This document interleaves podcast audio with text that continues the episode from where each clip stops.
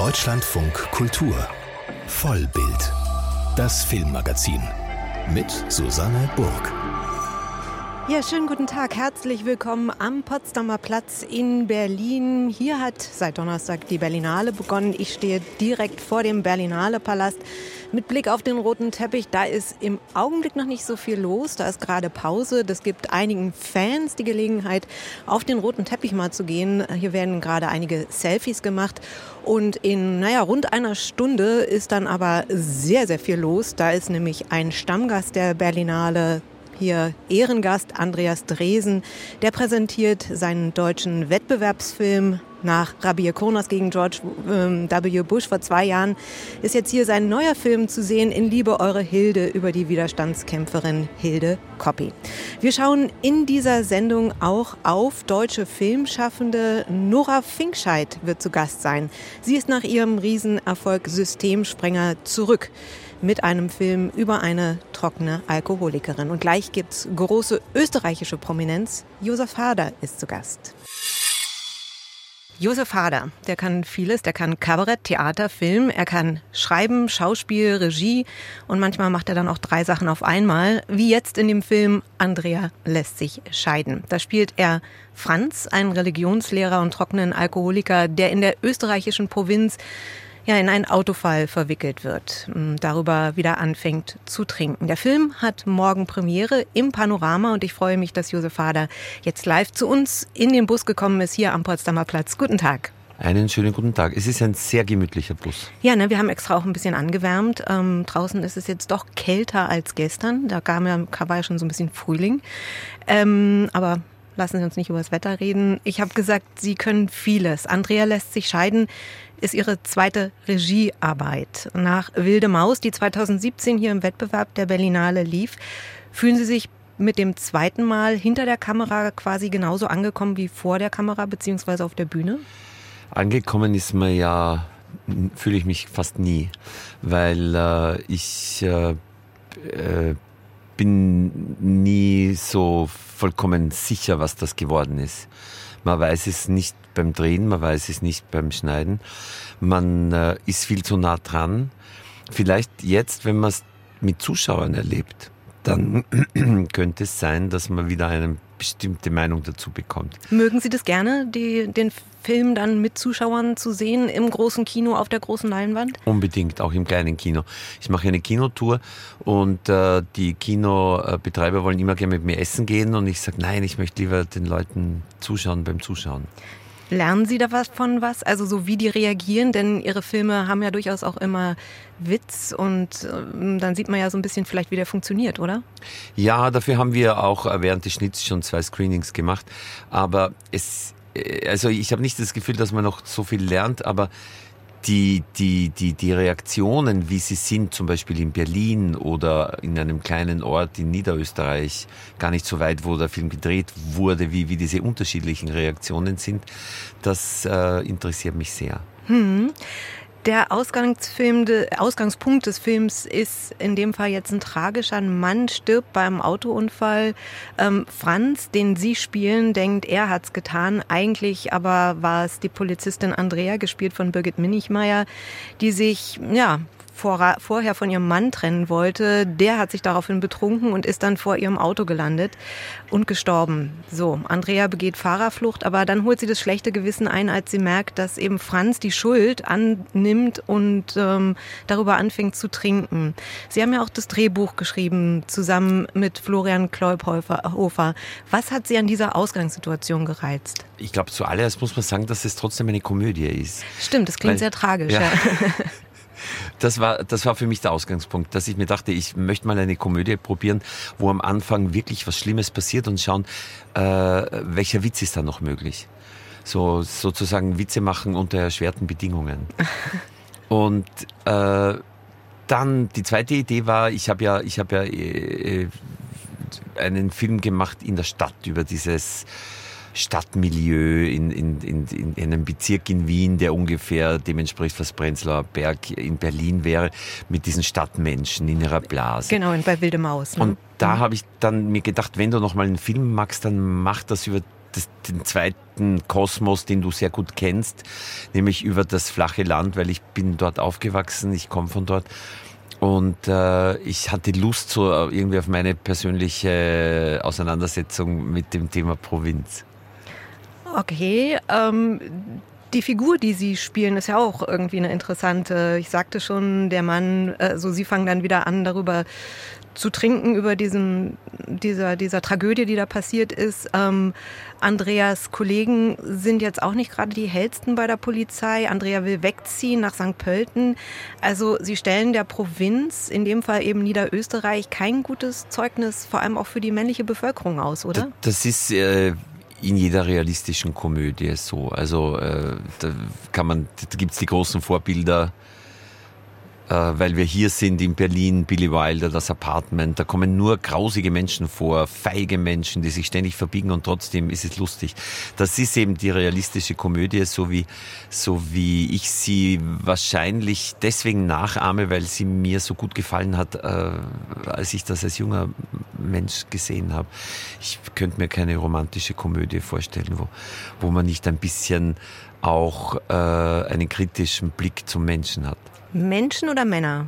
Weil hier sind es ja vor allem die Männer, die nicht so wirklich gut wegkommen. Naja, es ist so, dass, dass an, an Andrea äh, als, als Frau mit einem sehr starken eigenen Willen es natürlich äh, schwer hat am Land.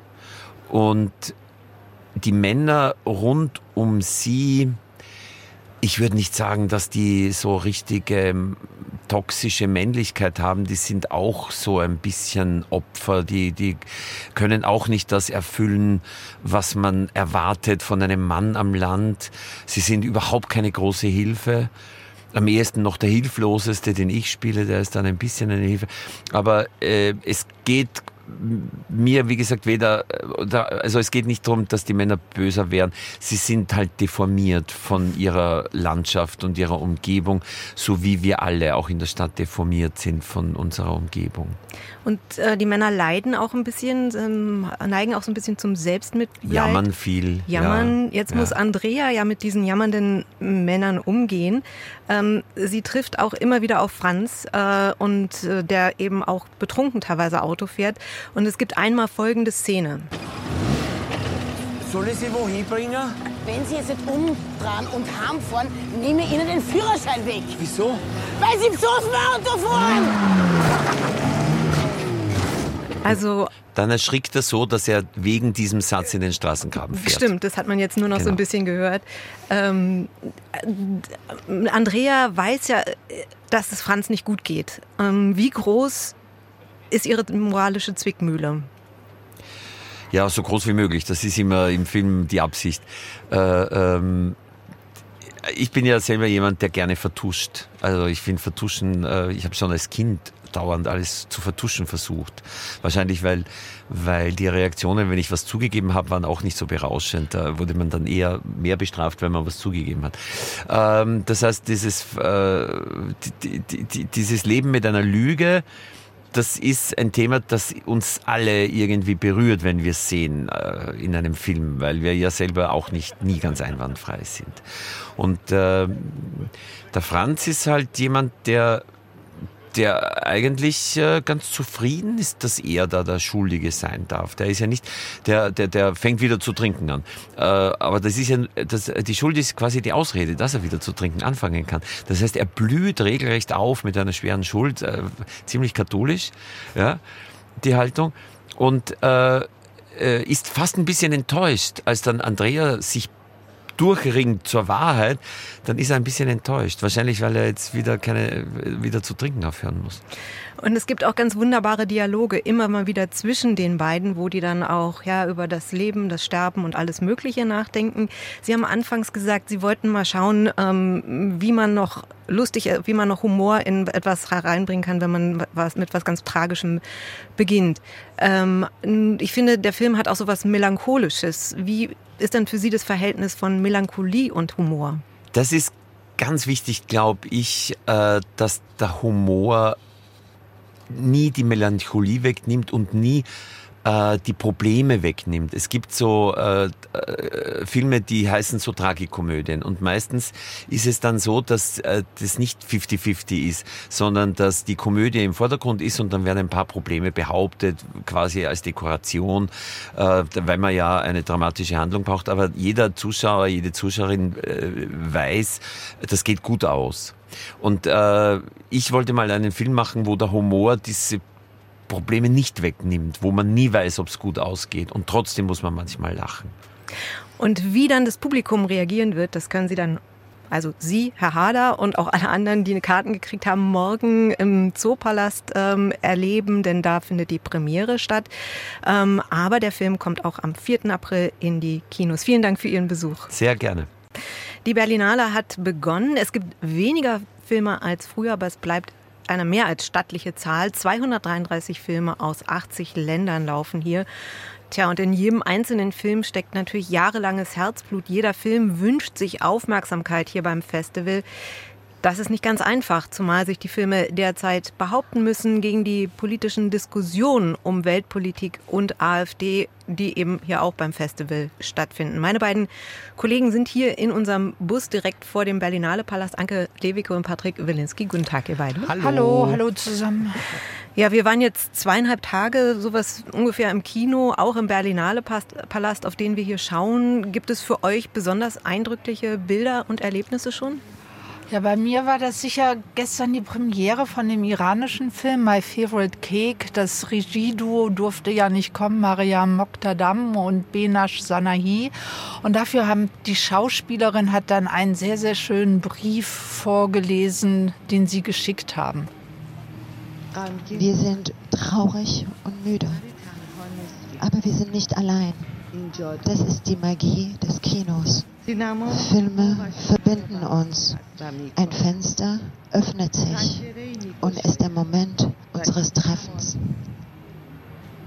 Ja, und das ist doch schön, ne? dass die Filme ja. uns hier verbinden, Patrick, Susanne. Das mhm. stimmt allerdings. Ich glaube, für mich ist noch die Erfahrung, einfach wieder in vollen Kinos zu sein. Also ich glaube, dass dieses postpandemische und wie man sich dann immer auf Abstand gehalten hat, jetzt nochmal auf, aufhört und dass es jetzt endlich mal über diese Filme geht. Du hast es ja erwähnt mit der AfD, Susanne. Man kam sich ja bei der Eröffnung so vor, als wäre man auf der Münchner Sicherheitskonferenz und nicht auf der Berlinale. Also ein bisschen mehr Platz für die Kinos und Fil für, für die Filme, das hat mir schon gefallen. Ja, wir blicken jetzt hier auch auf den roten Teppich und ich finde immer noch, also es wird, werden jedes Mal mehr Gitter, Schleusen, Sicherheitskontrollen. Jetzt ist gerade schon der Einlass, hat begonnen für den Andreas Dresen Film. Also irgendwie, selbst wenn man jetzt keine, nicht von der Eröffnungsgala kommt, wo es sehr politisch zuging, hat man irgendwie das Gefühl, die Weltpolitik ist trotzdem hier präsent, oder? Ja, definitiv. Ich meine, es werden noch sicherlich viele Proteste. Es ist ja sowieso die Biennale der Proteste, der offenen Briefe, der, der, der, der, der Skandierungen und so weiter. Und eigentlich will man das ja auch immer irgendwie haben. Nur wenn sich das, die Debatten derartig über die einzelnen Werke legen, vergisst man vielleicht auch auf die Filme zu gucken, die ja darüber auch sprechen, was für eine Gegenwart, in der wir gerade leben, welche Probleme wir haben in Deutschland und im Ausland. Also es ist ein bisschen schwierig, wenn so, sagen wir mal, so Leitartikel in den Kinosaal drängen. Es wäre besser, wenn die Bilder nach außen kämen. Das Interessante war ja eben auch die Eröffnungsgala, die vielen politischen Reden, die es gab. Dann wurde der die, das Festival ja eröffnet mit dem Film Small Things Like These von Killian, also mit Killian Murphy, nicht von. Da spielt da ein Vater in Irland, der Missstände in einer katholischen Besserungsanstalt für junge Frauen entdeckt und dann in die moralische Zwickmühle kommt, zu überlegen, ja, wie geht er jetzt damit um? Fügt er sich für dich oder für euch in die Debatte eigentlich ein, jetzt gerade in so eine aktuelle? Ja, das finde ich schon, weil das ja eigentlich ein, äh, der wird ja von Kilian Murphy gespielt, dieser Kohlehändler. Und das ist kein Mann des Wortes, sondern ein Beobachter. Und wir kriegen mit, wie der langsam so eine Zivilcourage entwickelt in einem repressiven System, was vom Katholizismus geprägt ist. Und wie er doch mit einer kleinen Geste was macht. Und deshalb finde ich den eigentlich auch so eine Stellvertreterfigur für die nächsten Filme. Also nehmen wir dann den iranischen Film, da haben wir ja schon eben eben kurz drüber gesprochen. Da geht es ja um eine 70-Jährige und ihr Lebensgefühl. Und sie versucht ja auch innerhalb ihres repressiven Systems noch mal so ein bisschen Lebenslust zu entwickeln und schleppt sich dann eben Taxifahrer ab. Der lässt sich natürlich auch gerne abschleppen. Und was die beiden verbringen dann da ein paar Stunden miteinander und das ist dann so schön, weil man einfach mitbekommt, wie dieses System so eine Lebenslust einfach verdrängt und wie die eigentlich da ist. Und wir sehen das dann nochmal auf der Leinwand. Also, dass man so mit so kleinen Gesten doch was machen kann. Das finde ich bis jetzt ganz spannend. Ich denke auch. Also, die, die Filme haben, ich glaube, Bertolt Brecht, der Satz, es gibt nichts Gutes, es sei denn, man tut es. Also, der Eröffnungsfilm war ja vor allem dafür da. Also, ich glaube, das ist auch schon ein Kommentar letztendlich der Festivalleitung. Die Filme sagen uns ja, wie man sich richtig verhält in der Gegenwart oder verhalten sollte. Vielleicht passt dazu jetzt auch der Film, der heute jetzt Premiere hat, In Liebe Eure Hilde, ähm, Andreas Dresens Film, wo es eben um, naja, die Widerstandskämpferin Hilde Koppi geht, die bei der Roten Kapelle tätig war. Ähm, der Film hat erst Premiere, deswegen dürfen wir noch keine kritischen Worte oder überhaupt einordnende Worte dazu sagen. Deswegen schummeln wir uns vielleicht mal rein. Die, die, die deutsche Präsenz vielleicht bei der, bei der Berlinale, wie schätzt ihr die ein? Ja, also ich finde, es gibt viele deutsche Filme und auch wenn wir jetzt noch nicht kritisch sein können, ich finde, diese Filme entwerfen einen interessanten Blick auf Deutschland. Und du hast ja gerade das mit der AfD erwähnt. Man muss sich ja immer fragen, warum ist die AfD so stark? Weil es vielleicht Probleme in diesem Land gibt, die nicht adressiert werden. Und ich finde, diese Filme, die hier auch gezeigt werden aus Deutschland auf der Berlinale, sie adressieren diese Probleme. Dass es einen Pflegenotstand gibt. Viele Filme spielen irgendwie im Bereich der Pflege oder es gibt Szenen zumindest, wo Eltern irgendwie gepflegt werden müssen. Man merkt, nicht alle haben dafür Geld. Es geht um Sterben, es geht darum, dass auch mal ein Elektroauto nirgendwo ankommt, weil es keine Ladestation in diesem Land gibt. Das sind alles so Blicke auf Deutschland, die ich ganz interessant finde, weil diese Filme legen die Wunde und sagen, naja, wir haben Probleme und wir verschweigen sie nicht. Ein anderes Thema, was sich jetzt da auch schon so rauskristallisiert, ist das Eingesperrtsein, ja. oder? Manchmal ganz wörtlich im Gefängnis, ja. wie bei In Liebe Eure Hilde. Oder auch, wie du schon erwähnt hast, Anke, bei dem iranischen Film, mehr im metaphorischen Sinne, weil man nicht das Haus verlassen kann wegen des repressiven Systems ja, draußen. Auch, auch Trauer kann auch ein Gefängnis sein. Also, also Gefühlszustände können diese Figuren ja auch gefangen halten. Und es ist ja interessant zu sehen, wie die Filme dann probieren, unterschiedliche Taktiken, um aus diesem Gefängnis sich irgendwie zu befreien. Nicht wahr? Also der iranische Film ist ja sehr herzerwärmend, weil diese Frau beschließt ja ihr Single-Dasein zu beenden, indem sie sich Lidschatten aufträgt, äh, Lippenstift. Und sie, sie, sie holt sich ja diesen Mann, sie geht ja in diese Restaurants und sagt so, du wirst es.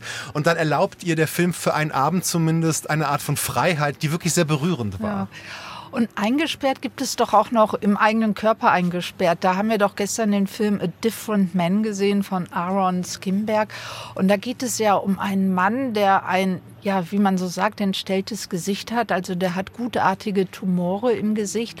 Und der Be Film räumt eigentlich damit auf, was es heißt, dieses entstellte Gesicht zu sein und entwirft da ein unheimlich interessantes Spiel, weil der will Schauspieler sein, verliebt sich dann in eine Frau und dann, die ist auch noch Autorin, die schreibt dann was über ihn und gleichzeitig hat er eine Schönheitsoperation, wird immer schöner. Und dann will er aber in dem Stück mitspielen. Also es hört sich jetzt alles so verrückt an, aber der Film hat trotzdem so ganz große philosophische Fragen. Also wie wird unser Selbstbild bestimmt von dem Blick, der auf uns geworfen wird? Also das fand ich schon ganz bemerkenswert, so als Versuchsanordnung. Sehr spannender Film, auch fürs Kafka ja ein sehr kafkaesker Zugang und spielt auch mit diesem Pretty Privilege, dass schöne Menschen es schön haben auf der Welt und Menschen, die nicht normschön sind, vielleicht nicht. Ja. Ja, oder es gibt dann ja auch noch die Figur, die da mitspielt in dem Film. Das fand ich ganz bemerkenswert, der wirklich an dieser Krankheit leidet und der da total selbstbewusst mit umgeht. Also der es Film bestraft ja die Hauptfigur dafür, dass er eben in Anführungsstrichen normal sein möchte, ja. so wie Georg Samsa bei Kafka, weil die Verwandlung eben auch sich in ein Ungeziefer verwandelt, ja, und dafür auch bestraft wird, weil er eben nicht handelt. Also ja. man muss sein Leben in die eigenen Hände nehmen. Da sind wir wieder. Es gibt nichts Gutes, es sei denn, man tut es. Auch dieser Film spricht davon. Ja. Sehr spannend, sehr hinterhältig auch, sehr gemein dieser Film, aber hat mir wirklich gut gefallen. Gibt es denn äh, sonst noch Begegnungen, Filme, Ereignisse in den nächsten Tagen, auf die ihr euch besonders freut? Denn es, es hat ja gerade erst angefangen, es gibt noch sehr viel, was kommt. Also Martin Scorsese kommt und ich freue mich einfach auf ihn, weil ich, ich verehre nicht nur sein Kino, ich mag ihn auch als Menschen. Er wird ja auch das, die Filmgeschichte hochleben lassen mit einer Dokumentation über seine Lieblingsregisseure. Ich freue mich auch auf die Atmosphäre, die Scorsese hier überhaupt nach Berlin bringt. Gut, wenn du bei Scorsese bist, dann sag ich, hier kommt natürlich mit Selma Schumacher, seiner Cutterin und die beide stellen dann einen Film eben über Michael Powell und Pressburger Fur und äh, Schumacher war ja mit Michael Powell verheiratet. Also da geht es mal richtig in die Kinogeschichte. Und zu der Veranstaltung, wenn Selma Schumacher und Martin Scorsese dort sitzen, da gehe ich auch auf alle Fälle. Es gibt noch eine andere Veranstaltung, wo das, die Welt von Wes Anderson vorgestellt wird, Stimmt. mit denen, die diese Welt kreieren. Manchmal gibt es nämlich auch jenseits des roten Teppichs, in dem, was die Talents sind, total schöne Veranstaltungen das oder stimmt. wo eben Menschen über, ja, so Einblicke geben in, in, in ihre. Berlinale ist nicht nur im Kino, das stimmt. Die ganze Stadt wird zur Berlinale. Ein äh, schöner Schlusssatz. Patrick Wilinski und Anke Lewicke mit ersten Eindrücken von der 74. Berlinale. Eine deutsche Regisseurin hat heute Premiere mit ihrem neuen Film und auch ihr Name dürfte vielen ein Begriff sein, denn Nora Finkscheid hat 2019 mit ihrem Regiedebüt Systemsprenger auf der Berlinale beeindruckt mit Helena Zengel als neunjährigen Mädchen, das durch alle Einrichtungen der Jugendhilfe fällt. Es gab einen silbernen Bären und von da an ging es steil bergauf. Acht deutsche Filmpreise, der deutsche Kandidat im Oscar-Rennen, dann ein Angebot aus den USA bei The Unforgivable Regie zu führen, einem Netflix-Film mit Sandra Bullock in der Hauptrolle über eine Frau, die nach 20 Jahren aus dem Gefängnis kommt. So, nun hat sie ihren dritten Spielfilm fertig, Nora Finkscheid. Der läuft hier bei der Berlinale im Panorama und heißt The Outrun. Heute Abend ist Premiere und ich hatte die Gelegenheit, mit Nora Finkscheid vor der Sendung zu sprechen und sie hat mir eingangs erzählt, wie es für sie ist, nach diesen ereignisreichen fünf Jahren wieder zurück zu sein bei der Berlinale. Ist total toll, wieder hier zu sein. Wir haben gestern ein fünf Jahre Systemsprenger Revival Lunch gemacht mit dem ganzen Team. Das war mein Auftakt fürs Festival und es war super, alle wiederzusehen, zu sehen, wie groß Helena geworden ist. Ja, eine wunderschöne junge Frau inzwischen. Die ja auch schon eine Karriere jetzt hat. Ja, und wie verwundert ja auch niemanden. Und einfach nochmal Danke sagen zu können zum ganzen Team, weil wir haben alle dem Film wirklich wahnsinnig viel zu verdanken. Ja, und auch der Berlinale, der lief ja im Wettbewerb. Da haben ja manche gesagt, wow, das kann ja auch so sein, wenn man noch keine große Karriere hat, dass der Druck einfach unglaublich groß ist. Wie blicken Sie jetzt darauf zurück? Ja, der Druck ist natürlich groß, ne? aber der Druck ist immer irgendwie da. Also man muss lernen, mit dem Druck zu leben und der verändert sich, aber er geht, glaube ich, nie weg. Und deshalb ist es auch gar nicht so schlecht, wenn man von Anfang an schon mal ins kalte Wasser geschmissen wird ja, ich blicke zurück mit viel Dankbarkeit, natürlich auch Erstaunen, ja, ähm, was so passiert ist in den letzten fünf Jahren. Ja, Jetzt sind Sie zurück mit The Outrun, einer Verfilmung nach dem Buch von Amy Liptrop, eine autobiografische Erzählung über ja, ihren Kampf mit dem Alkohol, gegen den Alkohol. Die autobiografische Erzählung hat viel innere Reflexion, nicht unbedingt große dramatische inhaltliche Wendungen. Würde man erstmal denken, nicht unbedingt das, was sich sofort selber verfilmt. Ähm, was hat Sie daran gereizt, dass Sie gedacht haben, das würde trotzdem einen guten Film ergeben? Ja, ich glaube genau das. Also ich fand die Kombination natürlich total spannend zu wissen, Saoirse Ronan wird die Hauptrolle spielen. Das wusste ich damals schon. Und diese unfassbare, seltsame Landschaft ist fast wie ein eigener Charakter in dem Film. Genau, und, es ist in Schottland gedreht. Genau, in, auf den schottischen Orkney-Inseln. Und gleichzeitig war es auch so eine Herausforderung, okay, wie übersetzt man denn ein Buch, was eigentlich eine essayistische Tagebuchsammlung ist, ja, Gedankensprünge, all das, ein völlig innerer Monolog eigentlich. Wie übersetzt man den in ein Filmdrehbuch? Und das fand ich dann aber die Herausforderung darin, eine Geschichte zu erzählen, die natürlich geht es um Sucht, aber vor allen Dingen geht es um Heilung. Wie schwer es eigentlich ist, nüchtern zu sein und den Sinn des Lebens und die Freude im Leben wiederzufinden, ohne Alkohol wenn man einmal so stark abhängig ist von der Droge. Und Sie haben dann auch eine eigene Form gefunden in dem Film. Sie erzählen ja auch die Entwicklung, aber eben nicht chronologisch, sondern in verschiedenen Zeitebenen in ihrer Phase. In London, als sie feiert, als Biologiestudentin auch mal, also sehr häufig dann abrutscht, ähm, das Getriebensein, bis hin dann ja auch zu einer Ruhe, die sie findet auf den Orkney-Inseln in Schottland. Das war ein sehr genau überlegtes visuelles und erzählerisches Konzept, oder? ja, also der Film ist am Anfang relativ chaotisch genau wie Ronas Zustand. Ne? Also sie ist auf den Orkney-Inseln, aber sie ist irgendwie nicht da. Sie erinnert sich an London, sie hat verklärte, schöne Erinnerungen und eine Sehnsucht nach London und immer mehr mischt sich dann aber diese Destruktivität aus London da rein. Und London wird irgendwie chaotischer und verzerrter und verschwommener auch in den Erinnerungen, weil sie immer weniger und nur bruchstückhafter daran erinnert. Und je mehr dann am Ende des Films Rona wirklich zur Ruhe findet, dann findet auch der Film seine Ruhe. Und man kann auf einmal durchatmen mit ihr und sich auf den Moment einlassen, was man in der ersten Hälfte des Films fast gar nicht kann. Ja, in der ersten Hälfte, sie ist häufig, also die Figur betrunken, wird dann auch sehr, also zerstört hin und wieder Dinge.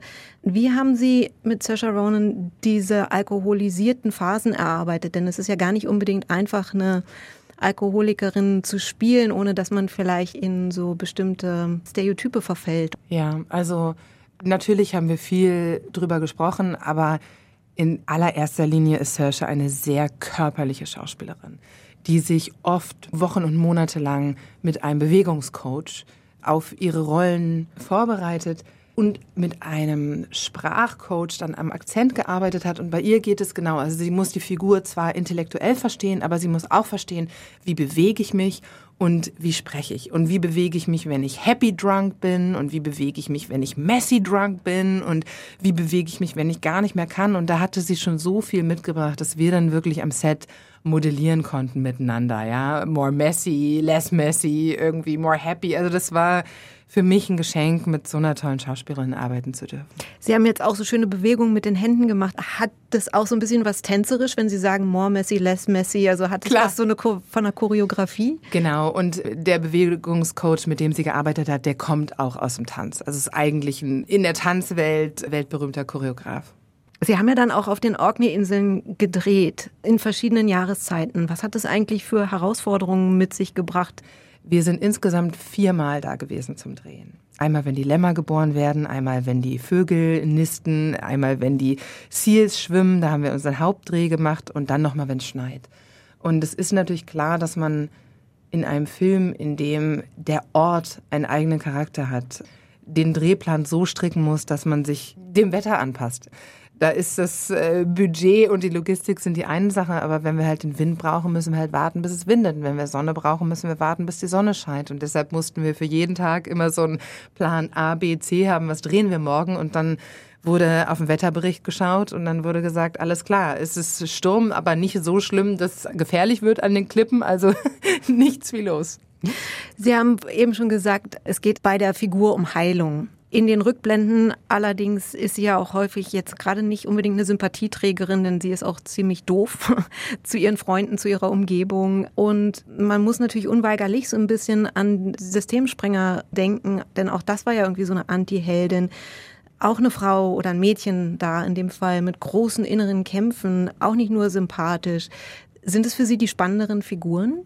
Ja, auf jeden Fall. Und ich würde auch sagen, auch Ruth Slater in The Unforgivable ist auch eine Figur, die mit den eigenen Dämonen kämpft.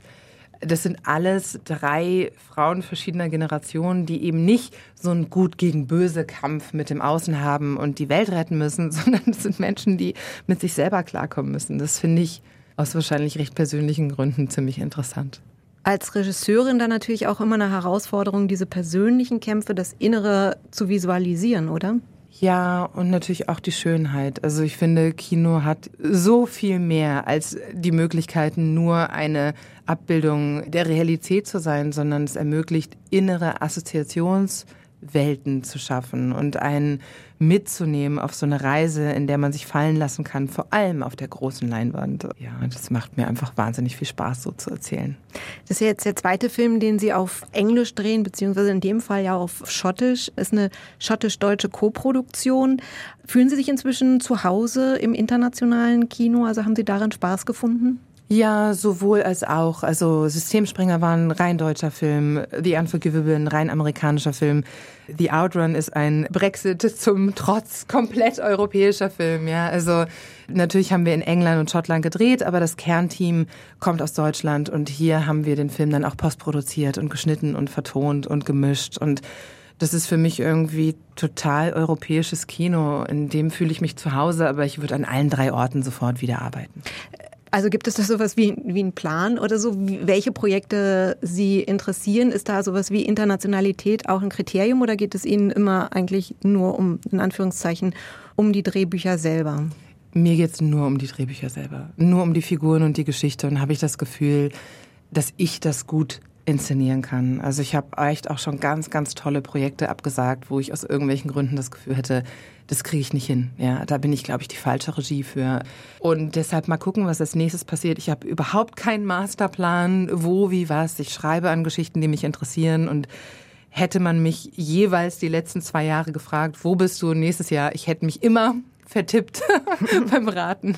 Und trotzdem äh, habe ich so das Gefühl, es gibt so eine zunehmende Internationalisierung der deutschen Filmszene. Vielleicht fällt es auch, war es schon immer so, aber es fällt mir im Augenblick auf, wenn man an die enorme Karriere von Sandra Hüller denkt oder auch Julia von Heinz, der jetzt hier auch bei der Berlinale ist. Beobachten Sie das auch oder hat sich da eigentlich nichts verändert? Also ich würde sagen, das gibt's mal immer wieder. Ne? Also das gab's ja auch irgendwie. Wim Wenders, Werner Herzog und so sind ja auch schon alle über den Teich und wieder zurück und teilweise an beiden Orten gleichzeitig. Tom Tick war, also da würde mir aus jedem Jahrzehnt äh, eigentlich gleich eine Handvoll einfallen, bei denen das dann so geklappt hat. Manche Leute sind auch nur rüber, haben einen Film gemacht und sind dann wieder nach Deutschland gekommen und da geblieben. Das hängt wahrscheinlich auch immer jeweils davon ab, wie die Erfahrungen so sind, die man in den USA gesammelt hat.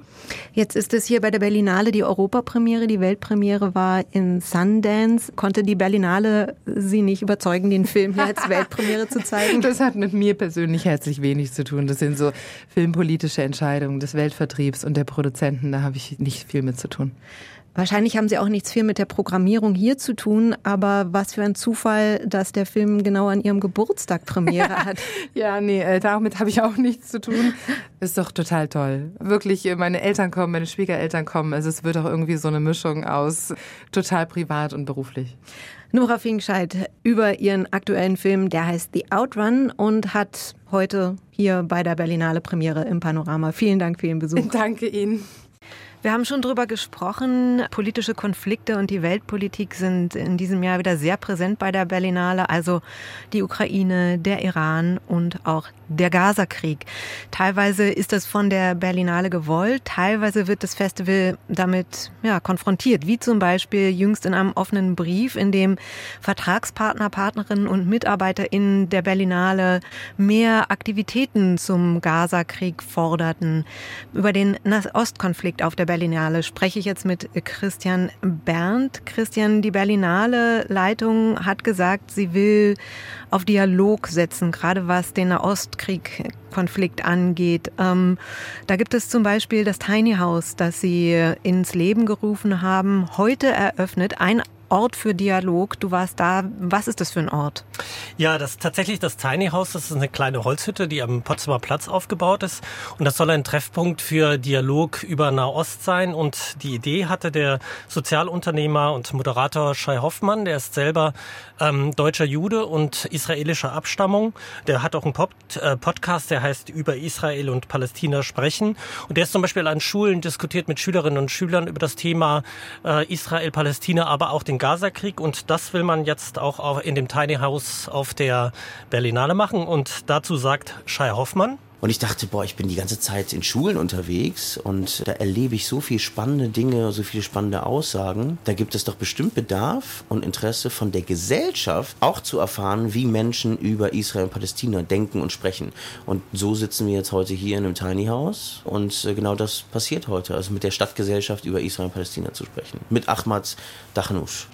Ja, und Ahmad Dachnouch führt zusammen diesen Trialog, nennen die das, also zusammen mit den Gästen sprechen dann Hoffmann und Dachnouch. Und Dachnouch selber ist ähm, äh, palästinensischstämmig, stammt aus Syrien und ist 2016 als Flüchtling nach Deutschland gekommen, spricht bereits exzellentes Deutsch, unglaublich.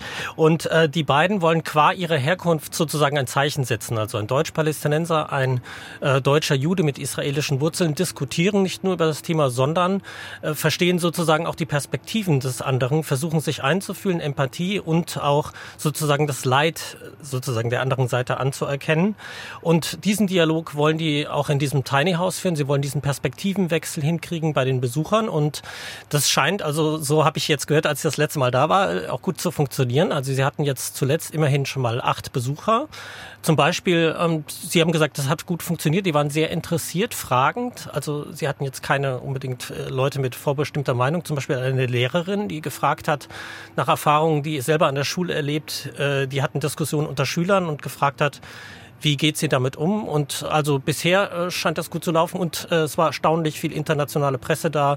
London, Frankreich, äh, Los Angeles. Also das hat mich schon ein bisschen verblüfft. Also bisher wirklich Dialog. Ähm, dann wird ja auch eine Frage sein, wie finden die Publikumsgespräche statt bei den Premieren von den Filmen, die hier im Programm sind.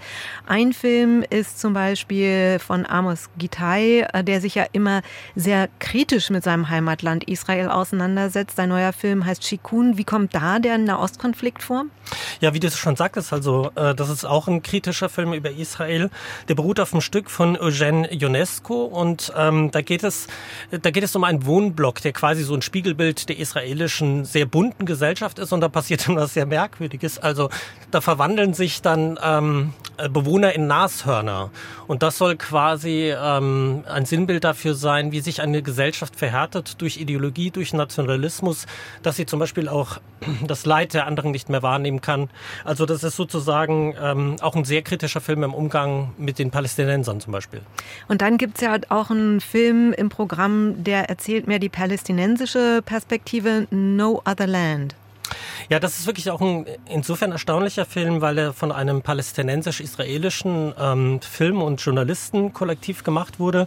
Und da geht es um die Region Masafer Yatta in Westjordanland. Das ist eine Siedlung von alten, teils sehr alten palästinensischen Dörfern. Und die sollen geräumt werden, weil die israelische Armee beansprucht dieses Gebiet für die ähm, für Geländeübungen, für Militärübungen.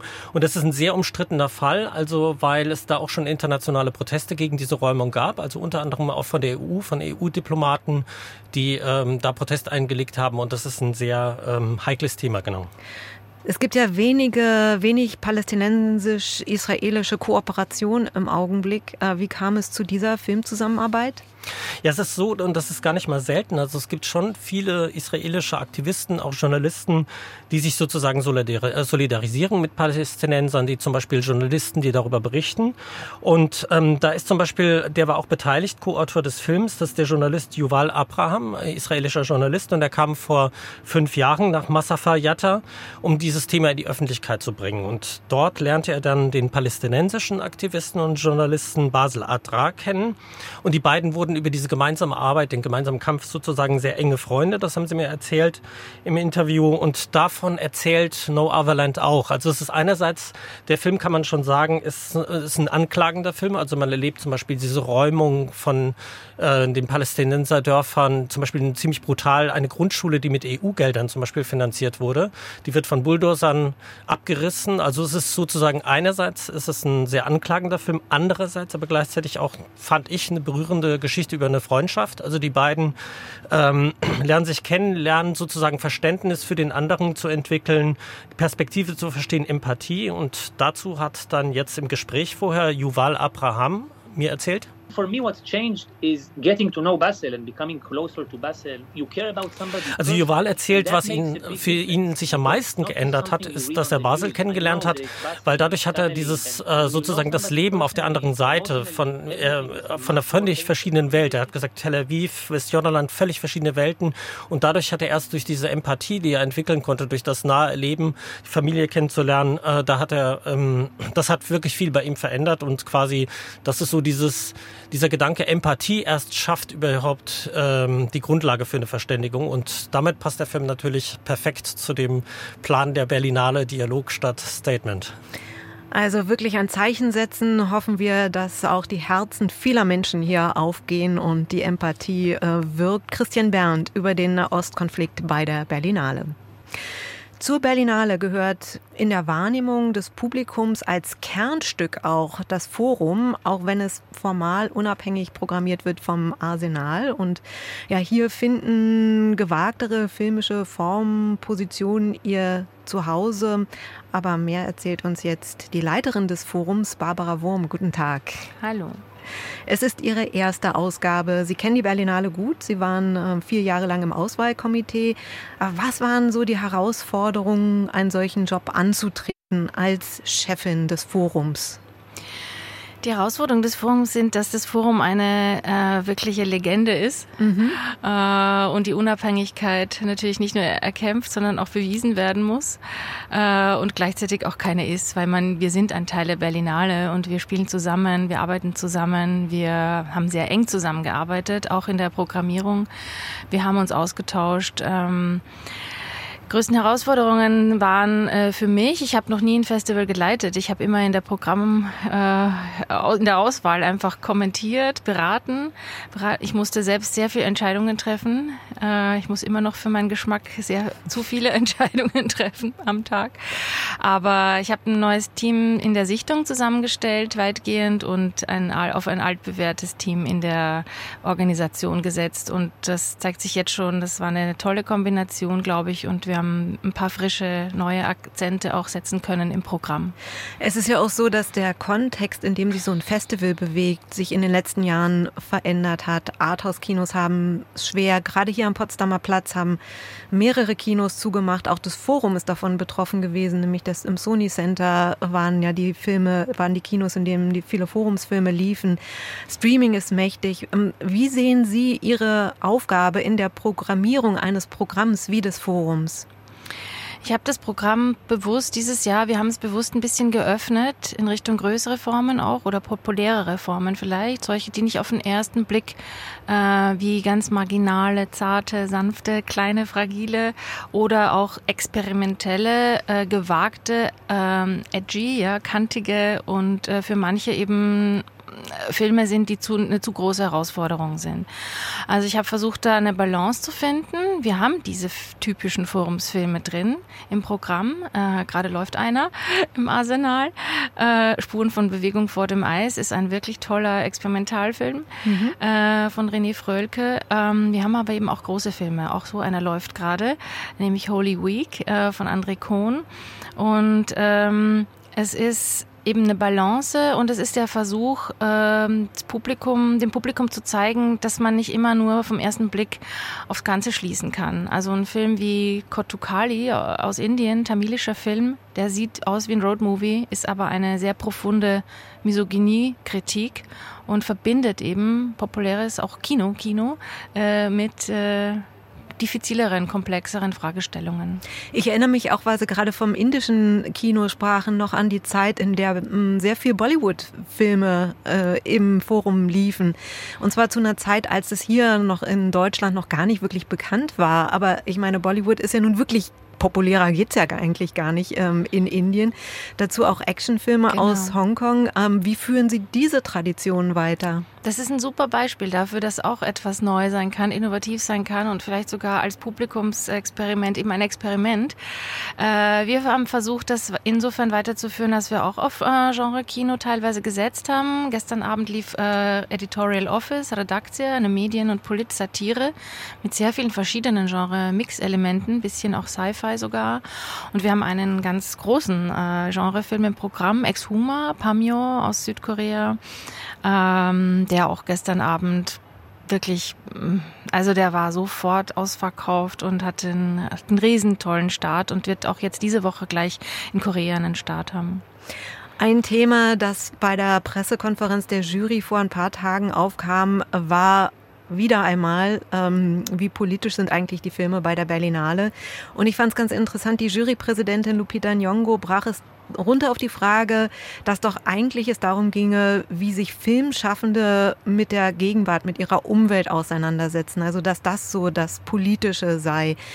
Das Forum gilt ja nun immer als besonders politisch. Wie würden Sie diesen, diese Blickweise auf die Welt in den Filmen beschreiben? Eine sehr globale Frage, aber Sie haben da bestimmt auch schon drüber nachgedacht. Ja, wir haben vor allem auch während der Programmierung und während der Sichtung sehr äh, viel drüber nachgedacht, weil wir diese Sichtung gemacht haben in, einem, in einer Zeit, wo wir nicht nur im Krieg Russlands gegen die Ukraine sind, sondern jetzt auch in diesem Israel-Gaza-Krieg und ähm, vielen, vielen anderen Kriegen und Konflikten und äh, Zonen. Das heißt, man macht sich erstmal äh, Gedanken drüber, wie verhält sich ein Festival zu dieser mhm. Welt, ja.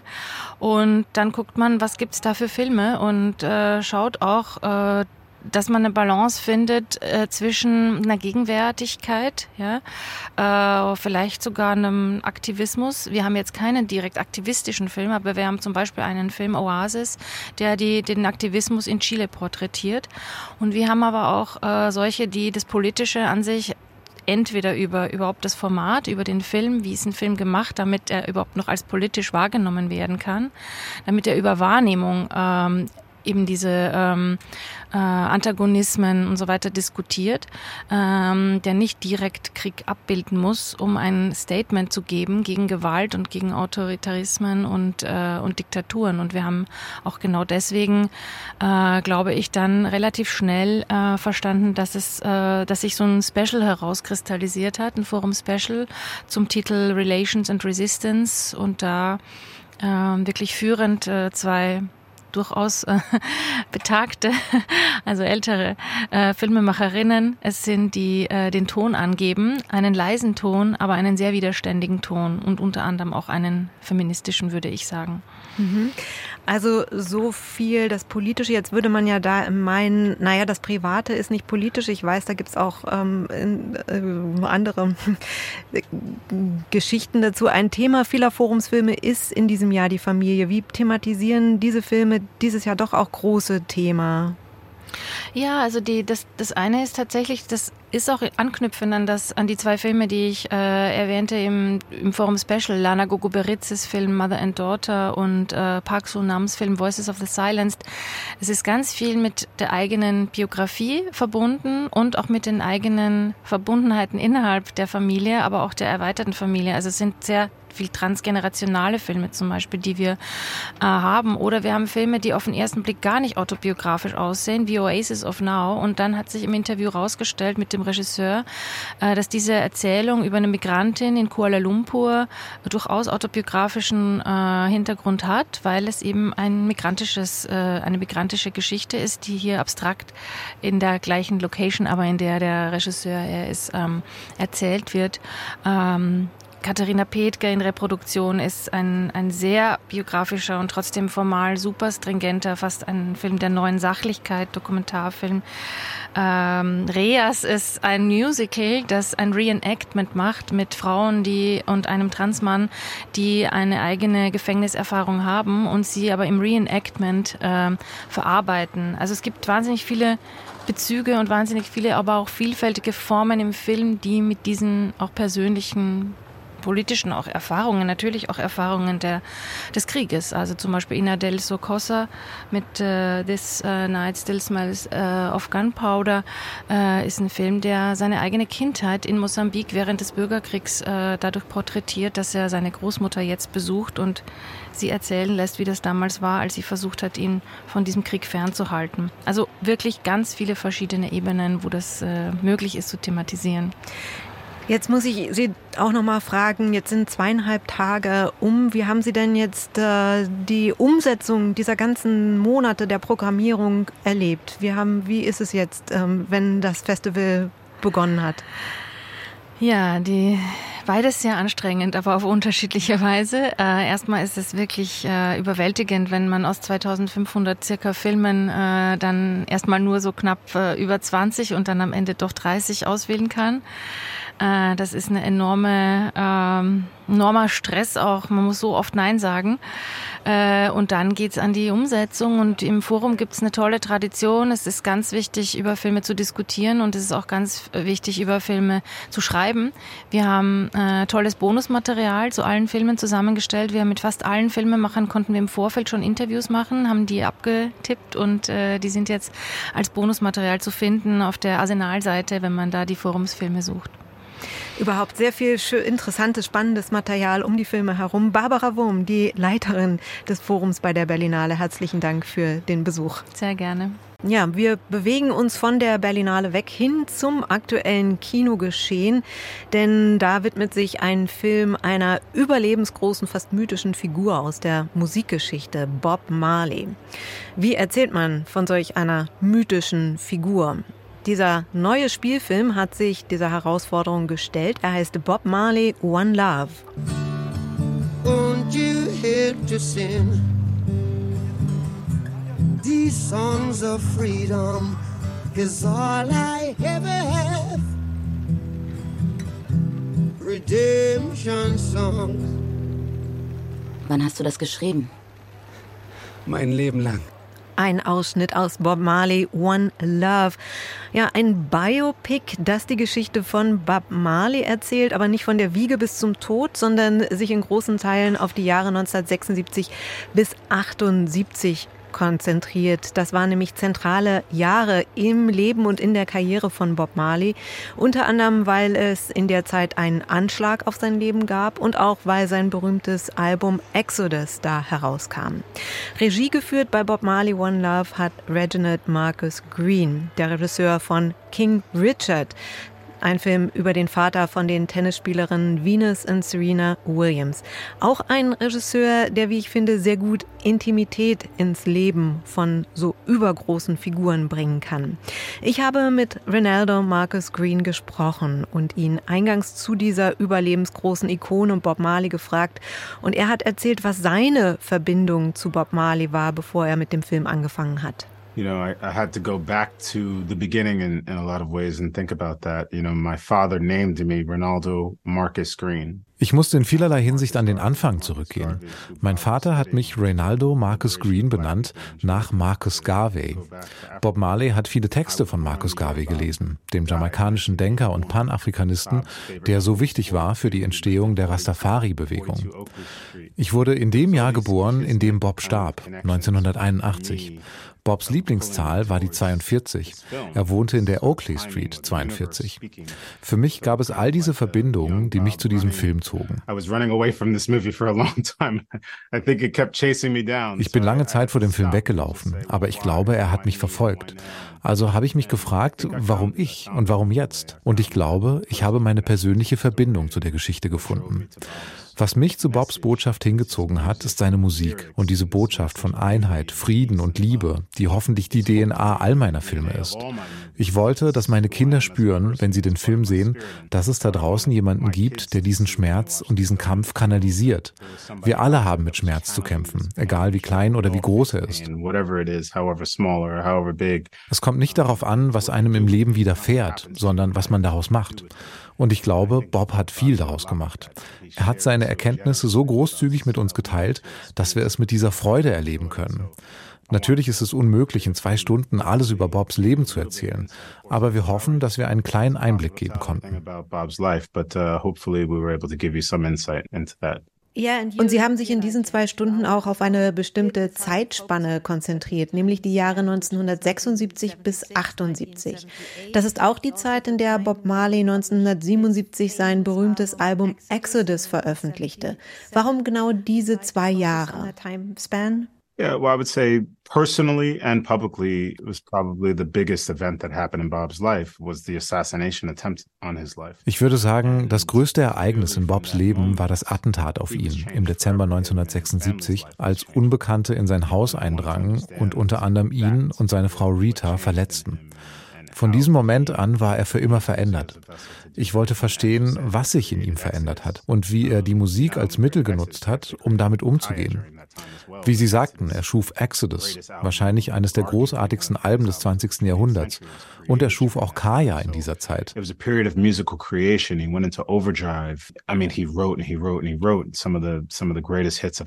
Es war also eine Zeit des musikalischen Schaffens, in der er auf Hochtouren lief. Mit dieser Musik hat er wirklich eine Bewegung ausgelöst. Er wurde vom reinen Musiker Musiker zum Revolutionär, zu jemandem, der in alle Ecken der Welt kam. In Jamaika war er schon vorher groß, aber der Rest der Welt kannte ihn vor Exodus nicht. Und obendrein wurde er natürlich krank, bekam Krebs. Er hatte nicht viel Zeit zu verlieren. Er nutzte diese Zeit, um seine Botschaft mit der Welt zu teilen. Deswegen haben wir dieses Zeitfenster gewählt. Exodus ist auch das Album, das jeder kennt. Es ist riesig.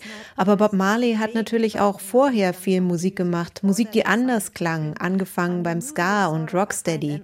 Ihr Film ist auch eine Art Ode an die jamaikanische Kultur.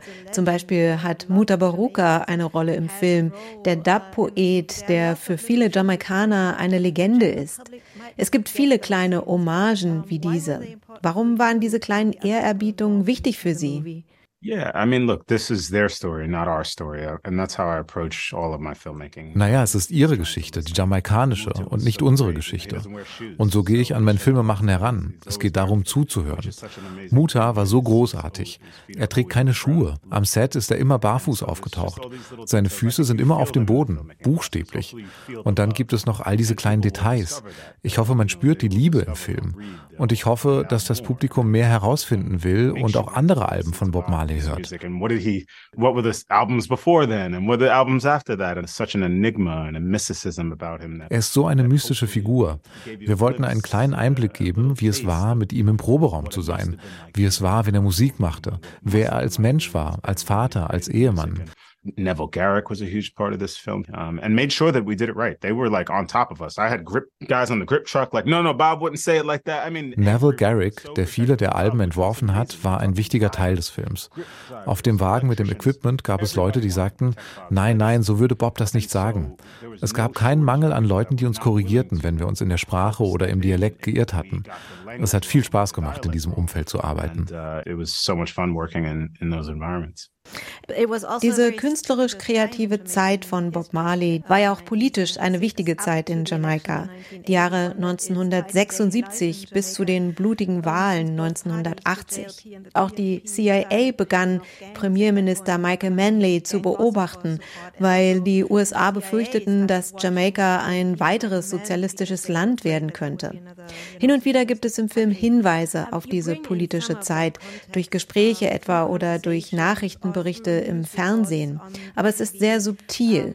Wie viel wollten Sie von dem politischen Kontext miterzählen, der ja auch wichtig war für Bob Marley? Yeah, I think, look, the, the general public needs to know that there were two warring factions that were fighting against each other and that Bob was in the middle of it. Ja, ich denke, die Öffentlichkeit muss wissen, dass es zwei Kriegsparteien gab, die gegeneinander kämpften und dass Bob mittendrin war. Es ist sehr schwierig, auf die Feinheiten einzugehen und wo die CIA welche Rolle spielt.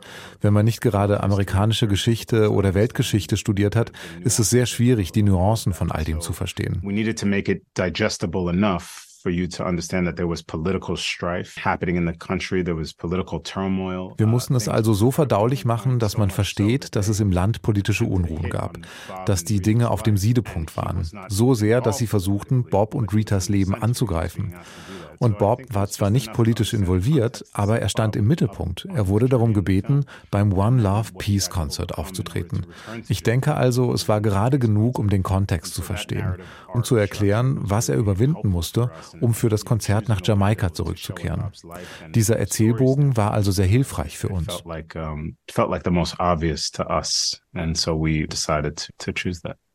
That. Sie haben vorhin erwähnt, dass alle so sehr auf Bobs Leben und die Sprache bedacht waren. Er hatte ja eine sehr eigene Art zu sprechen, zu singen und im Studio zu sein. Wie schwierig war der Prozess, Kingsley Benadir in Bob Marley zu verwandeln? Yeah, look, it was very difficult, but you know, even from his early audition tape, das war sehr schwierig, aber schon Kingsleys frühes Vorsprechband hat sich echt und ehrlich angefühlt. Er hat Bob Marley nicht nachgeahmt, er hat ihn interpretiert. Und ich glaube, das hat uns geholfen, unseren eigenen Weg zu finden. Dieser Film ist eine Interpretation von Bob Marley. Aber wir wollten versuchen, der Essenz dessen treu zu bleiben, was Bob war. Er war kämpferisch, er war ein Revolutionär. Seine Liebe zum Fußball und zur Religion, die waren wichtig für ihn. Seine Musik, die Botschaft, das sind die Dinge, auf die wir uns konzentriert haben. Wir haben über Bobs Stil gesprochen, wie er Dinge sagte oder wann Kingsley sie in einer Szene sagte. Bob war kein sehr gesprächiger Mensch. Er war ein großartiger Zuhörer. Und deshalb glaube ich, dass er viele seiner Texte aus Gesprächen entnommen hat. Zum Beispiel ist Georgie aus No Woman No Cry ein Typ, den es tatsächlich gab. Der hat morgens Porridge aus Maismehl gemacht. Es ist eine reale Geschichte, die Bob aus seinem Leben genommen hat und die er in ein ziemlich magisches Geschenk für uns alle verwandelt hat.